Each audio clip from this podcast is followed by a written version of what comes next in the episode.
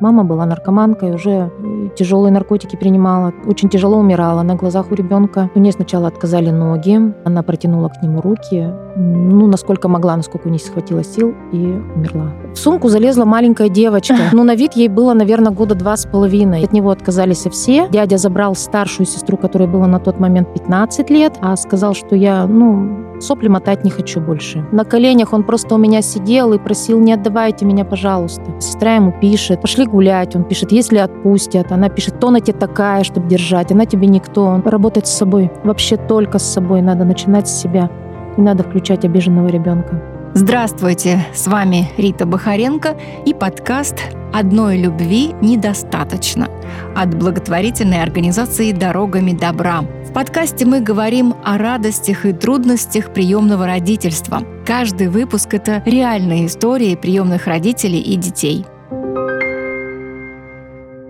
мы продолжаем знакомить вас с историями приемных семей. И сегодня у нас очередная история, история одного возврата. Так тоже бывает в приемном родительстве, когда по каким-то причинам ребенок, пришедший в семью, не остается в семье. Что может послужить причиной этому? Какие ресурсы нужны для того, чтобы избежать таких случаев? Что стоит на чаше весов при принятии таких непростых решений? Об этом мы сегодня поговорим с нашей героиней героиней. Ее зовут Лариса. Здравствуйте, Лариса. Здравствуйте. Лариса приемная мама. У нее есть одна приемная дочка и еще трое кровных детей. И вот э, история, которая произошла с возвратом, э, там был еще один мальчик. Но вот по каким-то причинам что-то не сложилось. Сейчас об этом поговорим. Поговорим по душам, о чем Лариса хочет рассказать, чем хочет поделиться, она поделится. Но а какие-то вопросы, безусловно, могут остаться внутри семьи. И я думаю, что есть на это право в любом случае у каждого человека, потому что история история приемного родительства это все-таки живая история и может быть по-разному. Как вы решили стать вообще приемной мамой? Как познакомились с ребенком, который потом вот был вынужден уйти из вашей семьи? Ну, вообще с самого начала приемной мамой я стала, когда у меня уже родилась третья дочь. Я хотела еще одну девочку родить, но врачи мне сказали, я, у меня была клиническая смерть, врачи мне не рекомендовали, сказали, что это, ну, чревато последствиями. Вот. И чтобы взять ребенка из детского дома, я шла к этому два года. Мы вместе с мужем думали. Ну, все плюсы и минусы, думала, смогу ли полюбить там, ну,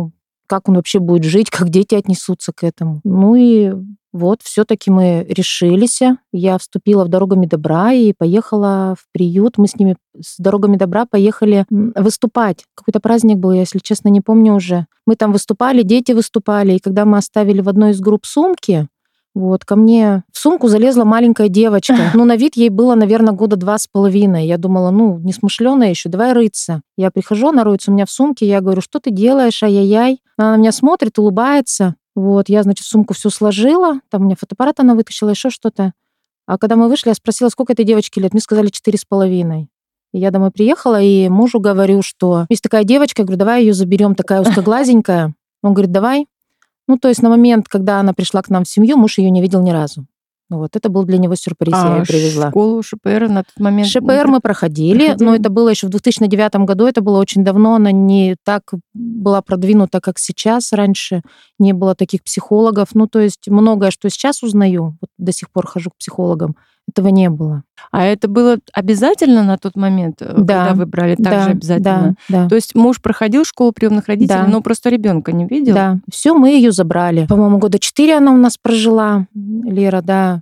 Я работала в воспитательном детском саду, и э, у нас как-то приходит ко мне заведующая и говорит, что а, завтра собирает документы, завтра мальчика, ну, показывает мне на него завтра, его забирают в детский дом. Я говорю, а почему? Она говорит, от него отказались все. Дядя забрал старшую сестру, которой было на тот момент 15 лет, а сказал, что я, ну, сопли мотать не хочу больше. Мне маленький не нужен. Ну, бабушка с дедушкой сослались на то, что они не могут, ну, инвалиды. Там еще какая-то сестра. Ну, в общем, органы опеки всех обзванивали, никто не согласился, и его забрали в приют. Сколько лет ребенку? Ему было пять лет на 5 тот лет. момент, да.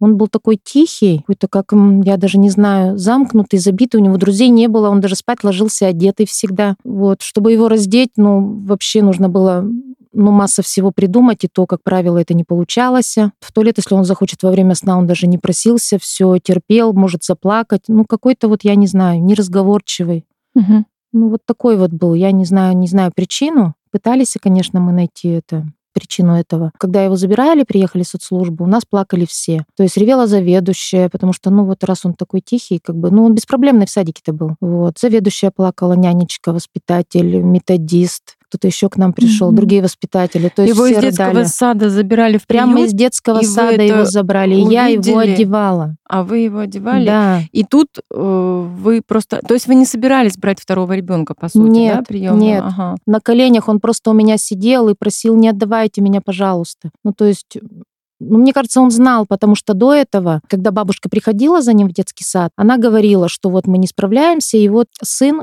договорился с опекой, что его у нас заберут. Ну, то есть ждали они места, что было, то есть они уже знали, что его заберут. Мгм. Они были готовы к этому. И вы его пожалели, да? когда Да, мне его стало жалко, потому что, ну, все равно детский дом. Ну, я почему-то подумала, что его там, ну, забьют, я не знаю. Ну, раз он такой, это спокойный, тихий, то есть, ну, не место ему там, особенно среди тех, кто ребятишек, которые, ну, всю жизнь там, все равно же как-то у них, наверное, как в армии есть какая-то дедовщина. На тот момент э, девочка приемная, которая жила в вашей семье, уже сколько лет? У вас был определенный Четыре. опыт? А, ну у вас, у вас уже был достаточный опыт, поэтому вы почувствовали в себе силы еще. Ну, то есть пожалели ребенка Да, и еще почувствовали, да. что подумали, что справитесь, да? Да. А как другие члены семьи, вот тот муж, э, опять же, вот Но э, опять же к мужу пришла, ребенок как точно так же и говорю, что вот, ну вот так и так, я говорю, там мальчишка такой, говорю, все отказались от, не- от него. Он говорит, ну так что, давай заберем. Муж опять не видел Он вообще... Нет, на этот раз он его видел, потому что мы вместе ездили А. в приют, то есть он с ним познакомился, на этот раз он его видел. Ну, поменьше, видать, работы было, так-то он постоянно загружен работой. Вот, а тут видел. Он не против был. Нет. Так. Когда вы поняли, что что-то не так, как вообще пошел процесс адаптации? Вот вы его забрали. Благотворительная организация «Дорогами добра» проводит сбор средств на открытие дополнительной группы школы приемных родителей.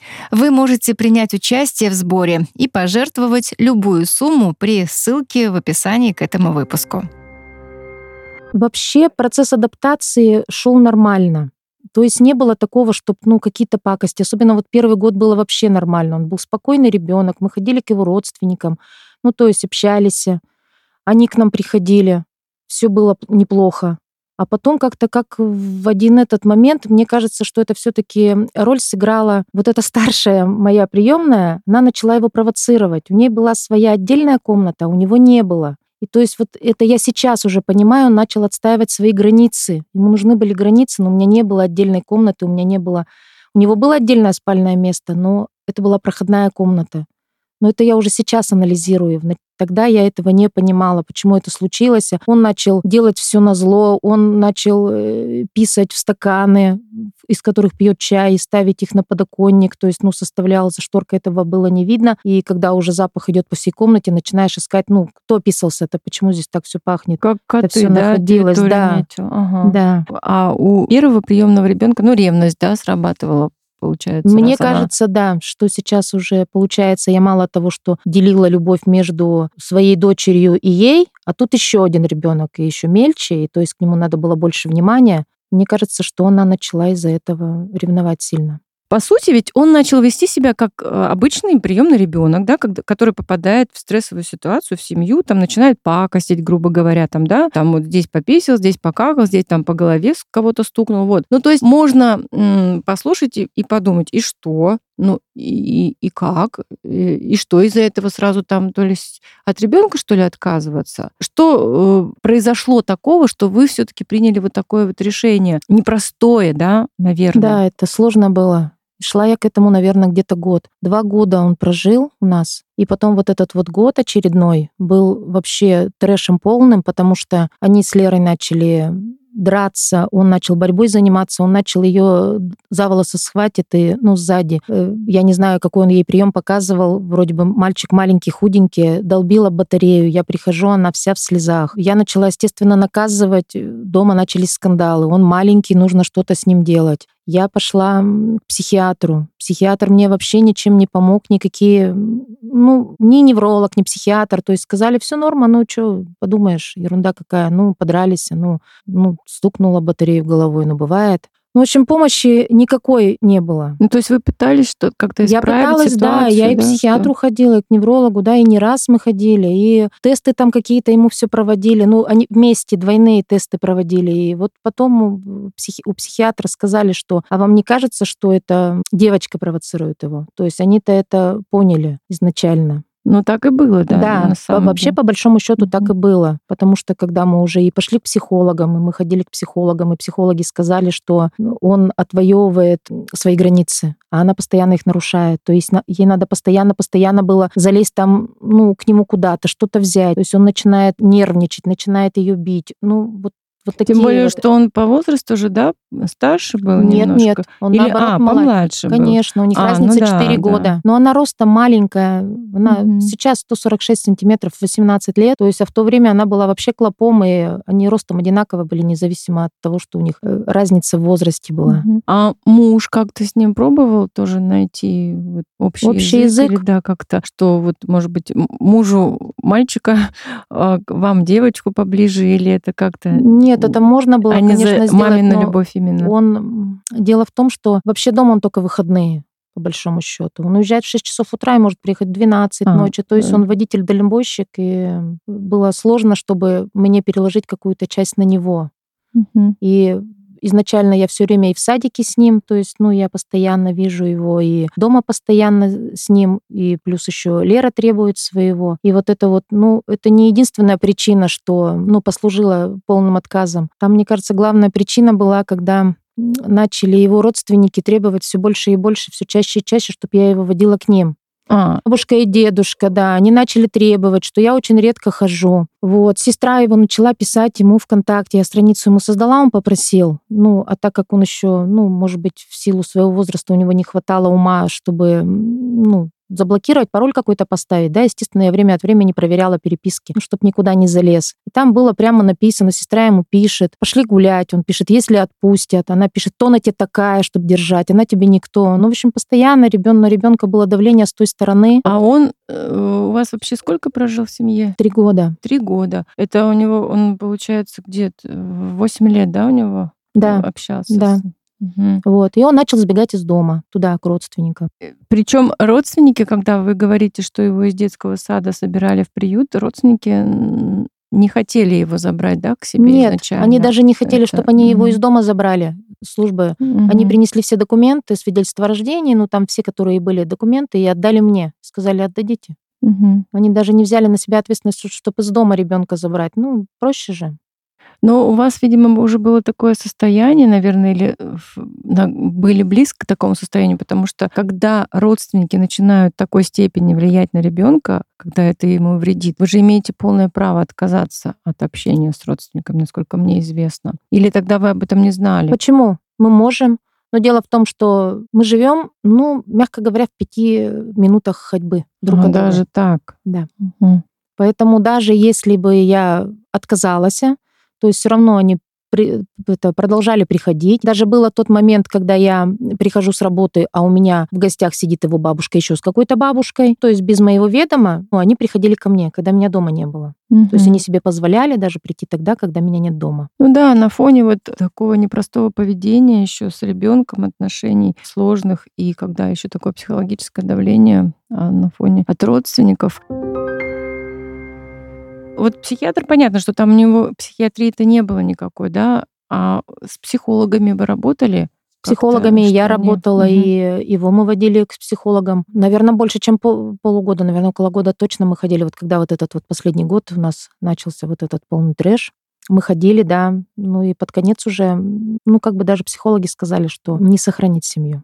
То Да. есть, да. Вообще вот когда первые мысли, может быть, стали появляться, да, и вот какого плана они были? Может быть, там я зря взяла, или там надо было сделать по-другому? Вообще я пришла к мысли той, что приемный ребенок должен жить далеко от своих родственников. Это однозначно, чтобы они не Не, ну, не мешали. не да, мешали, не давали возможность воспитывать, если сами не захотели этого делать. То есть я согласна с ними была общаться, но в то время, когда я должна была этого захотеть. Но не тогда, когда по ихнему зову и там щелчку пальцев я должна прискакать и привести ребенка. У меня пятеро детей в общей сложности, и независимо, нужно мне что-то делать с другими детьми или не нужно. Ну, соскучились, и я должна была бежать. Он у вас три года пробыл. И как э, вы посоветовались, как-то решили на семейном совете? Что вообще стояло на чаше весов, да, когда вот было принято решение, что его вот отдать все-таки? Но оно не сразу же было. Мы пришли, я в опеку пришла, тоже у них помощи попросила. Я говорю, я уже не могу.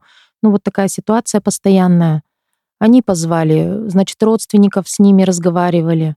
Потом, значит, они у меня его одного забрали, с ним разговаривали. Потом нас всех собрали. И в итоге получилось, когда мы начали разговаривать, и психолог говорит, ну вот что ты хочешь, чтобы вот, ну, на тебя не ругались там. Я хочу четыре раза в неделю, чтобы меня водили к бабушке. То есть она у меня спрашивает, психолог, ну вот, которая там из опеки, вы готовы ходить, вроде как семью-то надо сохранить? Я говорю, нет, я не готова. А бабушка, кстати, при том, при всем то они-то готовы были вообще ребенка тогда забрать к себе, раз такое Совсем активное нет. участие? Нет, да? нет, они сказали, мы инвалиды, мы не можем, и денег у нас нету. И когда она изначально мне приходила в садик и жаловалась, что не хватает денег, ну, не на что ребенка воспитывать, я ей же подсказала, я говорю, вы возьмите и оформите опеку. Я говорю, и вам будут на ребенка платить. То есть, но они решили другим путем оформить опеку на другого человека. Расскажите, Лариса, мне просто вот непонятно, как это происходит. Вы говорите ребенку об этом или что? Вот что вот я сейчас тебя отвезу, а, Нет, отдам нет. обратно, или как это вообще? И как с самой собой разговор? Все равно какие-то, естественно, да, чувства, привязанность. Вот три года это очень такой срок, да, тоже. Как вообще вы себя чувствовали? Ужасно.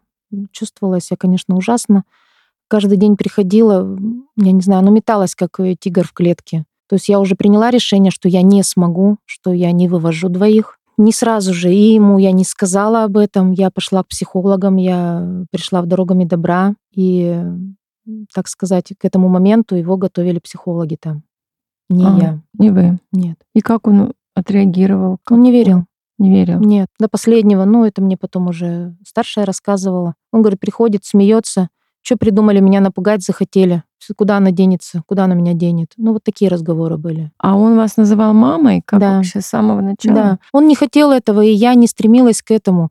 Но там одна добрая женщина, ее засунули, его, ну, так скажем, сунула свой нос и сказала, она же тебя сейчас воспитывает, называй ее мамой. Я говорю, зачем вы вот лезете? Я считаю, что у ребенка это должно прийти само. Ну, взрослый сказал ему, он, ну и вот как-то он после этого начал называть. То есть вы думаете, он не, не изначально не хотел, Н- да? Не или готов как- он был. Не готов. Нет, нет. Ну, вообще он, получается, до пяти лет в семье же был, в какой-никакой, да, и он Да. очень помнит, да, тоже всю семью. А с родителями его что случилось? Почему? Ну, изначально, когда мне сказали, что мама умерла от эм, пневмонии, что она работала, а потом, когда мы начали ближе общаться, мама была наркоманкой, уже тяжелые наркотики принимала, то есть у ней очень тяжело умирала на глазах у ребенка. У ней сначала отказали На глазах ноги. у ребенка? На глазах у ребенка, они были в одной комнате. Вот. э, У, него, у нее сначала отказали ноги, потом она э, перестала видеть, отказали зрение, потом перестала даже слышать. И, как э, дед рассказывал, она, когда умирала, она протянула к нему руки, ну, насколько могла, насколько у нее хватило сил, и умерла. Ну, как будто что-то просила, или прощения, или еще что-то. А папа был в тюрьме, и изначально он родился на свет, когда мама поехала в тюрьму по письменному знакомству. Родителям она обманывала, что она ездит э, в какие-то там, на какие-то курсы постоянно. В итоге получалось, э, ну, это потом они узнали, что она ездила не на курсы, а на встречу с ним. И приехала она уже, будучи беременной, оттуда из тюрьмы. В тюрьме же она и расписалась с ним, и родила, и, а он освободился только спустя три года, когда, это, когда он родился, то есть мужу было три года. Понятно. А как то у него с привязанностью к вам было? Вот мама, да, начал называть, потому что другая женщина сказала, а как вообще он, вот, тактильный контакт, как он шел на это, не шел? Шел. Есть, Да, ему не хватало этого, он шел, это самая привязанность. Ну, может быть, она и не сформировалась до конца, но она была, как сказать, там, намного быстрее, чем со старшей девочкой. Мгм. Там у меня, наверное, года три бегала ко всем, и всех обнимала, и ко всем на руки лезла, и, в общем, ее нужно было на веревочке держать. А этот нет, он мальчик очень осторожный, он к чужим не подходил, то есть вот он знал вот круг нашего общения, наших всех, и к чужим он не подходил. Ну, у него было понятие чужой, Да, свой, да? да. как? Мгм. Тогда получается, что все же не родственники, но хотя они сыграли очень сильную роль. То, что вот он начал обижать Леру, послужило основной да, причиной. Что вот вообще, я не знаю, последней каплей стало в решении?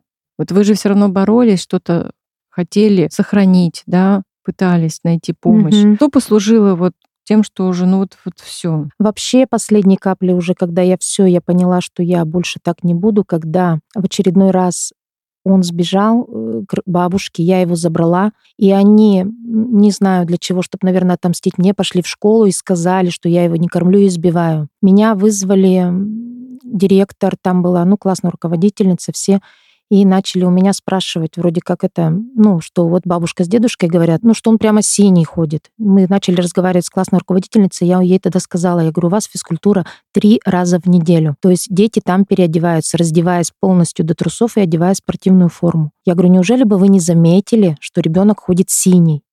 Она говорит, не было такого. Я говорю, вот ваш ответ, ваш же ответ на ваш же вопрос. И вот тогда это было точно последней каплей. Я сказала, пока я здесь живу, но я просто не смогу вот этого все вывозить. И нет. Как происходило дальше э, дело? Вы обратились, вот э, с мальчиком поговорили психологи, сказали ему, что вот тебя отвезут куда? В приют или в Нет, другую нет, семью или такого не это? было. Так. Я пошла в опеку, мне сразу же сказали, вы будете писать возврат. Я говорю, нет, я возврат писать не буду, но ищите семью. То есть я буду до последнего.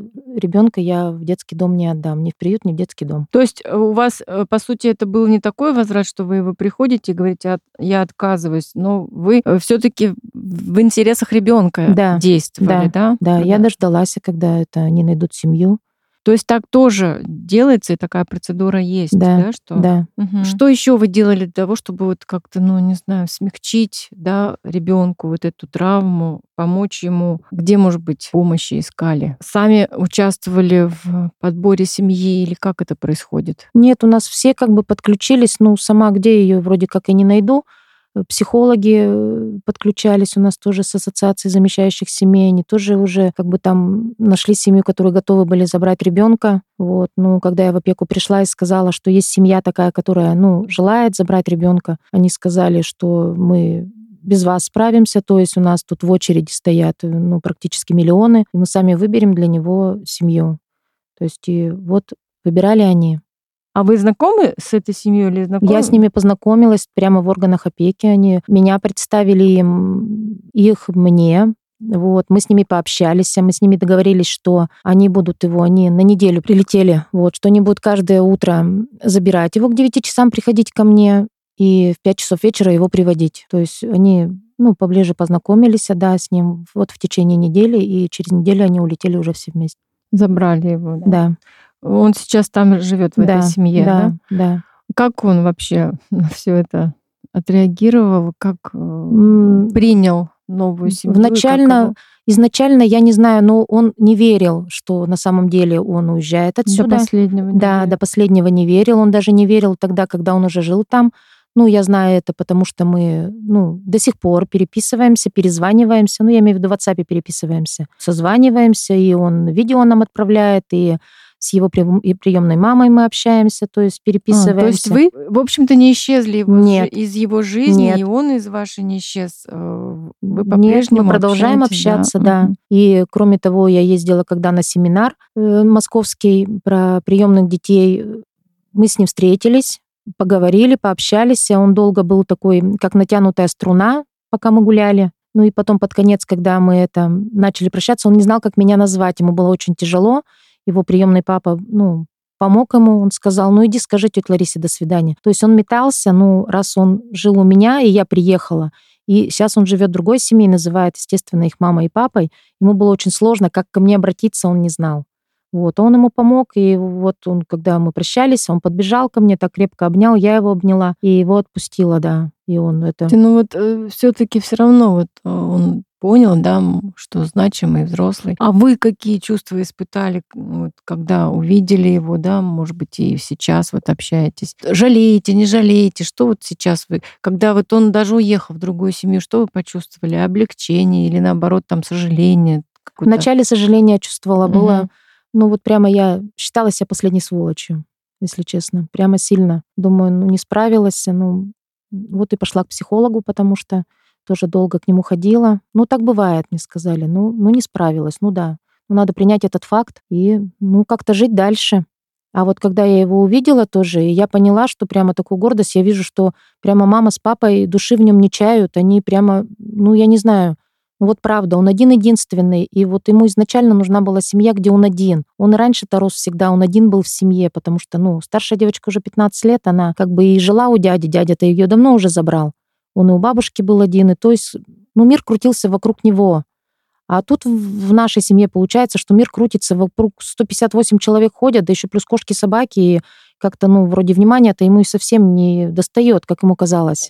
Ну да, да, и тем более, что вот если вернуться к началу, к истории, вообще к мотивации, вы не было в планах, да, брать. Да. И по сути на жалости какой-то, что это вот в школе приемных родителей говорят сказали, тоже об этом. Пожалеешь, да, что, потом возненавидишь. Да, что это не не совсем верная мотивация. Да. Может быть, и бывает, конечно, все в жизни бывает, но вот на одной жалости, конечно, это да, тяжело. Так же, как на одной любви, на одной жалости, да. вот как у нас одной любви недостаточно, да. здесь нужно что-то еще другое. Что еще вам помогало, да, потом двигаться вперед? Потому что вот вы говорите, что да, чувство вины, вы работали с психологом. Что помогало дальше жить, идти? То, что вот у вас все равно девочка приемная растет. Как вы выкарабкивались? Какие слова для себя находили? Какие слова для вас окружающие находили? Для того, чтобы вот, в общем-то, выйти из этого но окружающие как-то лояльно сразу же начали э, ко мне относиться, то есть они мне не напоминали никогда. Угу. Ни один из людей никогда мне не спросил, а зачем ты так сделала, а еще что-то. Ну, то есть, ну, они меня или понимали, или просто не хотели обидеть. Ну, а сама я долго, четыре года, по-моему, уже там живет. Вот, года два, наверное, я прямо я прямо чувствовала себя сволочью. И в, в голове прокручивала, вот, а если бы вот, ну, вот до сих пор бы они были вместе, как бы вот сейчас бы было там, ну, как бы он учился, ну, потому что он отличник и всегда учился хорошо, и mm-hmm. всегда стремился к учебе, то есть ему это нравилось.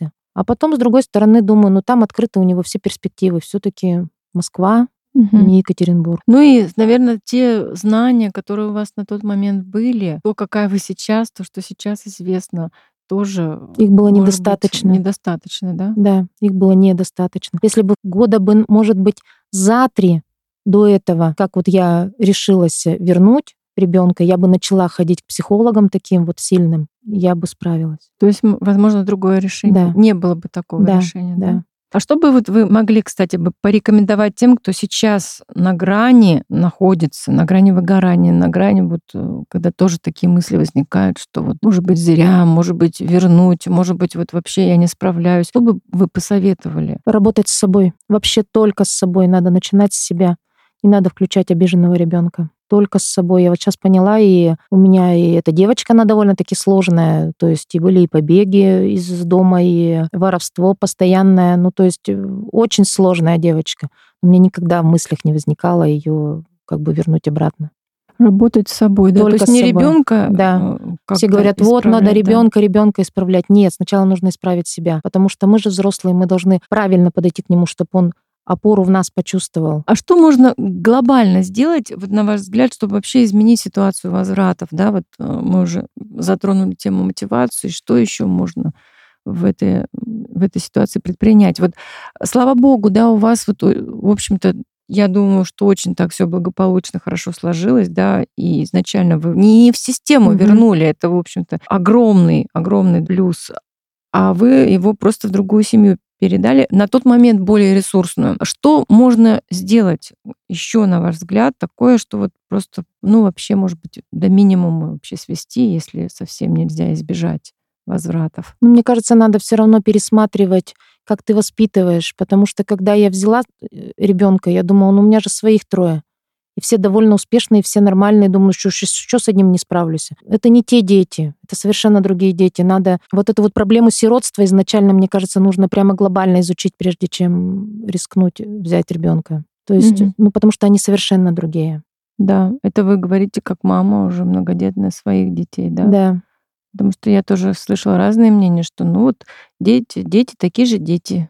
Нет. Но они просто травмированы, да, и там все по-другому. Да, просто не знаешь, если я со своими, э, то есть у которых нету травмы отвержения, да, я могу, ну, прикрикнуть, и это нормально то для приемного ребенка, когда прикрикиваешь, вот я помню, что у меня э, Лера, она прям в стопор вставала. У ней спрашиваешь, ты мне скажешь правду или нет, она вот глаза свои вылупит и вот, вот ты вот хоть убей, она слова не скажет. То есть для нее это вот повышение голоса, это прям полный стопор сразу же был. Да. А, Ларис, как вы думаете, вот э, когда сыну вашему приемному, ну все равно, да, он остается им не чужим вам человеком, когда ему исполнится лет 25, а, кем он станет? Что он может рассказать своим друзьям, может быть, журналистам о том периоде жизни, когда вот с вами жил? Что вспомнит? Я даже не знаю, что он может вспомнить, но он до сих пор вспоминает, что ему было весело все таки когда много народу. Это не один в семье. Всегда у них было занятие кошки, собаки, с которых они веревки вили. Можно было выйти на улицу, ну, так как у нас свой дом в любое время. Почему он очень долго скучал, там квартиры и все-таки такой большой город, и его одного не отпускали. То есть для него первое время было очень тяжело. Ну а кем он будет? Ну, судя по тому, что он учится хорошо, ну, наверное, каким-нибудь начальником. Начальником. А какие еще теплые моменты вы сохранили о нем? Вот наверняка у вас тоже о нем что-то теплое осталось, да. доброе воспоминание. В походы мы ходили, с классом ходили. Он всегда оглядывался, он всегда ждал одобрения. Всегда-всегда. Вот что бы он ни делал, он всегда поворачивается и всегда смотрит. Ну, то есть улыбаюсь я или чем-то недовольна. Они, как правило, такие дети, они прямо с лица считывают, ну, вот твое настроение. Ну, как бы даже вот когда я домой прихожу уставшая с работы, они вот на меня посмотрят, и полная тишина. Они видят, что я устала, они даже вот не пристают ко мне вообще, ни со словами, ни с чем. Они прямо вот настроение они считывали с меня как психологи. То есть вот сейчас уже много очень, да, хорошего есть что вспомнить и о нем сказать, оглядываясь да. назад. Что бы вы пожелали ему этому мальчику? Да. Ну что бы можно было пожелать ребенку? Достичь того, что он хочет, высот каких-то, не останавливаться на достигнутом, идти дальше, семью хорошую в дальнейшем, чтобы никогда не случилось с его детьми так, как случилось с ним. Чтобы всегда его люди окружали добрые. Ну нет, наверное, не только добрые, потому что иначе он не научится адаптироваться в нашей сложной жизни. Ну да, умение адаптироваться. Ларис, спасибо вам большое, что поделились, что рассказали. Это очень важная тема, и очень было важно услышать ваше мнение, ваши мысли и в чем-то прислушаться к вам. Я думаю, это очень полезно было узнать вот эту сторону еще тоже приемного родительства. Еще раз благодарю вас. Спасибо. Подписывайтесь на нас на Apple Podcast, Яндекс Музыка, ВКонтакте, Google Подкасты и других альтернативных площадках. Оставляйте комментарии и делитесь подкастом в своих социальных сетях.